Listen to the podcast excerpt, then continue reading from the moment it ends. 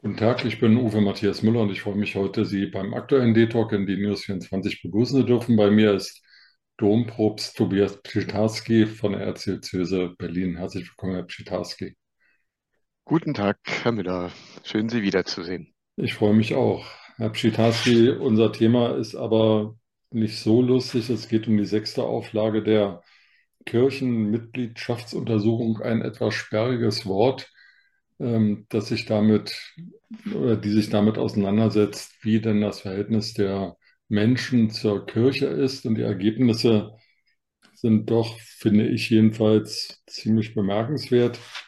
Also ich zitiere mal, weil die Studie wird erst Ende des Jahres komplett veröffentlicht in mehreren dicken Bänden, wie es heißt.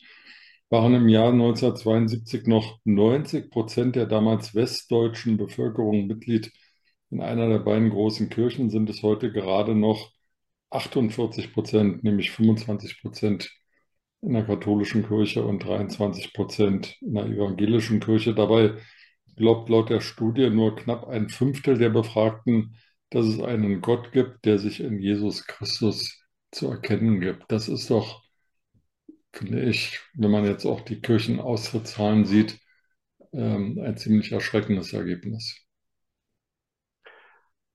Ja, das ist ein erschreckendes Ergebnis, allerdings auch nicht so ganz unerwartet. Ich äh, kann mich erinnern, ich habe 1978 mit dem Studium begonnen. In einer Zeit, also ich weiß, wir waren damals 160 Priesteramtskandidaten im Leokonvikt in Paderborn. Also man lebte aus der Fülle. Dass damals aber schon äh, Professoren uns in den Vorlesungen äh, vorhersagten, wir stünden am Ende der Volkskirche und würden uns hinbewegen auf eine Kirche der wenigen, die dann auch eher eine Entscheidungskirche sein würde und eben die normalen Traditionen würden in nächster Zeit aufhören zu tragen. Das haben wir damals natürlich sehr entspannt diskutiert, weil wir es ja nicht erlebt haben. Aber im Grunde ist jetzt genau das passiert, was damals schon vor 45 Jahren äh, einige Hellsichtige offensichtlich vorhergesehen haben. Insofern dürfte es jetzt keine ganz große Überraschung sein. Was bedeutet Entscheidungskirche? Also lange Zeit sind äh, die Gläubigen ja getragen gewesen von einer Tradition, die die ganze Gesellschaft umfasste. Oder aber, wenn sie in der Diaspora, also in einer Minderheitensituation lebten, von einer geschlossenen Gemeinschaft, die sie getragen haben. Ob da alle immer fest an Gott geglaubt haben, ob das wirklich ein persönliches Bedürfnis war, in und mit der Kirche zu leben, das weiß man nicht, weil das sowieso irgendwie zum Leben dazugehörte. Und jetzt, sag mal, tragen diese Strukturen nicht mehr, schon lange eigentlich nicht mehr. Und jetzt tritt im Grunde das ein, was man damals schon geahnt hat. Dass dann natürlich auch eine immer größere Zahl von Mitgliedern der Kirche sagt, ja, was soll ich hier eigentlich? Ähm, ich glaube gar nicht an einen persönlichen Gott. Ich glaube gar nicht, dass die Kirchen ähm, mich hier in, in einer besonderen Weise mit diesem Gott verbinden können. Und natürlich dann haben die Dinge, die in den vergangenen Jahren passiert sind, die Missbrauchsfälle und der Umgang damit, die Corona-Pandemie und das etwas hilflose Umgehen der Kirchen damit, das nochmal beschleunigt. Aber sie haben es nicht verursacht, sondern es war schon da. Es ist jetzt nur in aller Geschwindigkeit und vielleicht auch mit einer erschreckenden Geschwindigkeit geschehen. Jetzt habe ich aber zum Beispiel Papst Johannes Paul II. als charismatischen Theologen wahrgenommen. Ähm, sein Nachfolger Ratzinger war ja auch ein glaubensfester Mann und Franziskus ist ja eher, also in meiner Wahrnehmung, so ein sozialer Papst, so wie ähm, der Papst, der vor, vor 60 Jahren gestorben ist. Ähm, also es sind ja Persönlichkeiten, die auch die Menschen ansprechen in ihrer Vielfältigkeit. Und trotzdem ist es offensichtlich in Deutschland zumindest so, dass ähm, vielleicht auch aufgrund der Dinge, die Sie eben angesprochen haben, die Gläubigen sagen, ja, packt mich eigentlich nicht mehr. Ich interessiere mich dafür nicht mehr. Aber unsere Probleme in der Gesellschaft werden ja nicht kleiner, ganz im Gegenteil. Nein, also ich glaube einmal nicht, dass wir, die Persönlichkeit der jeweiligen Päpste können natürlich Aufmerksamkeit, Sympathie oder auch Antipathie äh, generieren. Ich glaube aber nicht, dass da jetzt ein sehr großer Einfluss auf die persönliche Glaubenshaltung oder die Entscheidung für oder gegen die Kirche mit verbunden ist. Was ja interessant war an dieser Untersuchung, ähm, das war, dass man im Unterschied zu früheren Zeiten gesagt hat, also wenn ähm, Kompetenz in Glaubensdingen gesucht wird, dann sucht man sie und findet man sie am ehesten in den Kirchen. Das klang ja mal anders vor Jahren und Jahrzehnten, wo man sagt, also ich, wenn ich fromm sein will, dann mache ich das alleine mit meinem Gott auf, ich brauche die Kirche nicht. Das scheint sich tatsächlich verflüchtigt zu haben, weil diese Dinge natürlich auch nicht tragen. Also man erkennt den Kirchen schon in der Hinsicht eine Kompetenz zu, aber diese Kompetenz wird von einem immer geringeren Teil der Bevölkerung nachgefragt, weil die Frage nach Gott, nach einem persönlichen Gott, das fand ich, also das Interessante und auch so ein bisschen Erschreckende in der Untersuchung, diese Frage nach einem persönlichen Gott offensichtlich immer weniger Menschen interessiert, sich für viele gar nicht mehr stellt. Es ist ja so, wenn man die, die Medien verfolgt, ähm, dann ist die katholische Kirche auf der einen Seite von Skandalen geprägt und auf der anderen Seite in einer großen Selbstbeschäftigung. Also Stichwort synodaler Weg, alles, was damit zusammenhängt. Ähm, aber noch einmal, es gibt ja große gesellschaftliche Probleme. Wir hatten über die Bewältigung der Corona-Krise hier auch schon mal an anderer Stelle gesprochen oder die, die Arbeit mit, mit ukrainischen Flüchtlingen. Ähm, ist denn diese Selbstbeschäftigung, die Papst Johannes jetzt auch in einem Brief an äh, einige katholische Mitglieder in Deutschland angesprochen hat, denn diese Selbstbeschäftigung aus Ihrer Wahrnehmung zielführend oder ist das etwas, was ähm, sozusagen abgehoben ist von der Lebenswirklichkeit vieler Katholiken? Also, sag mal, die Themen, die jetzt äh, behandelt werden, sind ja durchaus wichtig. Also die will ich nicht runterspielen. Aber es stimmt schon, dass wir als Kirche ja eigentlich erstmal einen anderen Auftrag haben. Die Kirche hat sich immer mit sich selbst beschäftigt und es gab immer in der ganzen Kirchengeschichte auch ziemlich heftige Auseinandersetzungen, was der richtige Weg ist. Also irgendwie gehört das wohl zu unserer, zu unseren Genen mit dazu.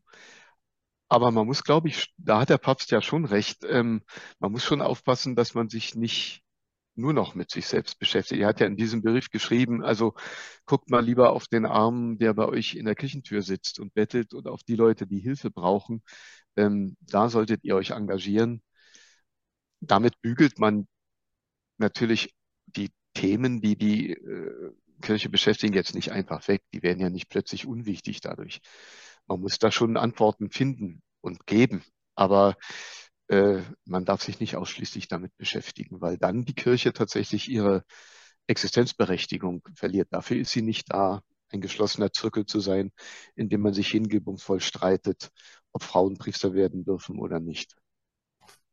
Die äh, von mir angesprochene Studie stellt auch fest, dass es äh, viele Ehrenamtliche gibt, die sich in der Kirche und in der Kirchenarbeit, in der sozialen Arbeit engagieren, mehr als im Bevölkerungsdurchschnitt. Ähm, jetzt ist, jetzt ist aber auch so, dass die sozialen Dienste ja auch irgendwo Geld brauchen. Und wenn es weniger Mitglieder gibt, gibt es weniger Kirchensteuereinnahmen. Und damit äh, stellt sich die Frage, wo kann, wo muss die Kirche sparen? Sehen Sie denn die sozialen Aufgaben der Kirche neben der Glaubensarbeit in Gefahr?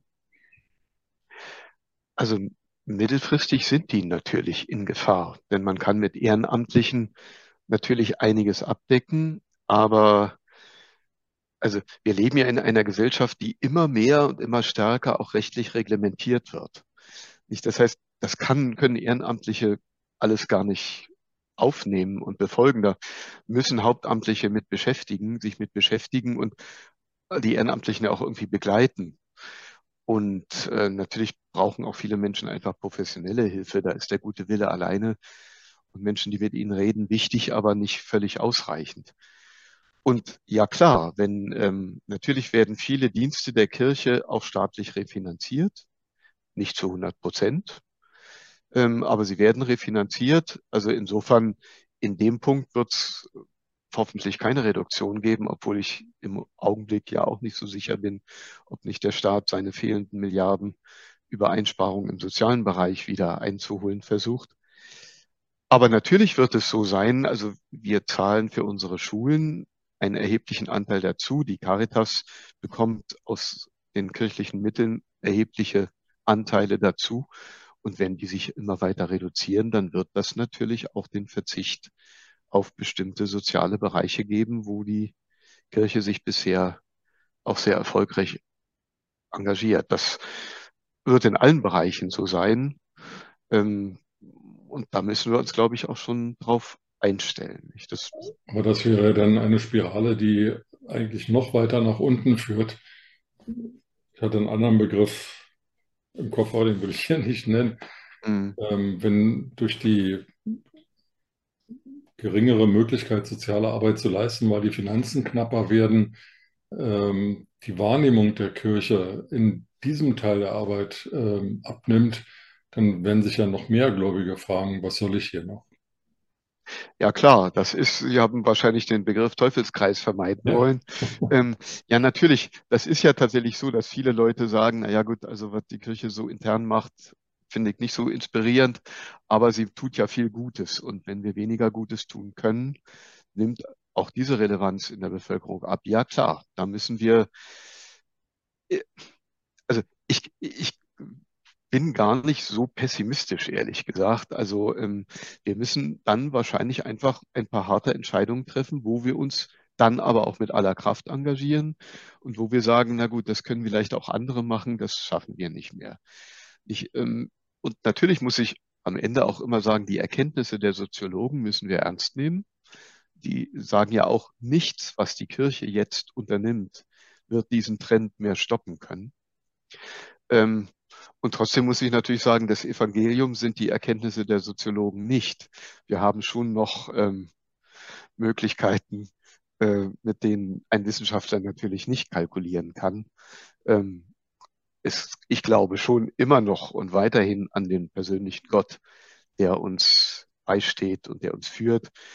Und vielleicht will er uns damit auch irgendwas zeigen. Vielleicht haben wir uns zu sehr in Deutschland und vielleicht auch in ganz Europa auf irgendwelche Strukturen verlassen, auf irgendwelche Institutionen und Gelder.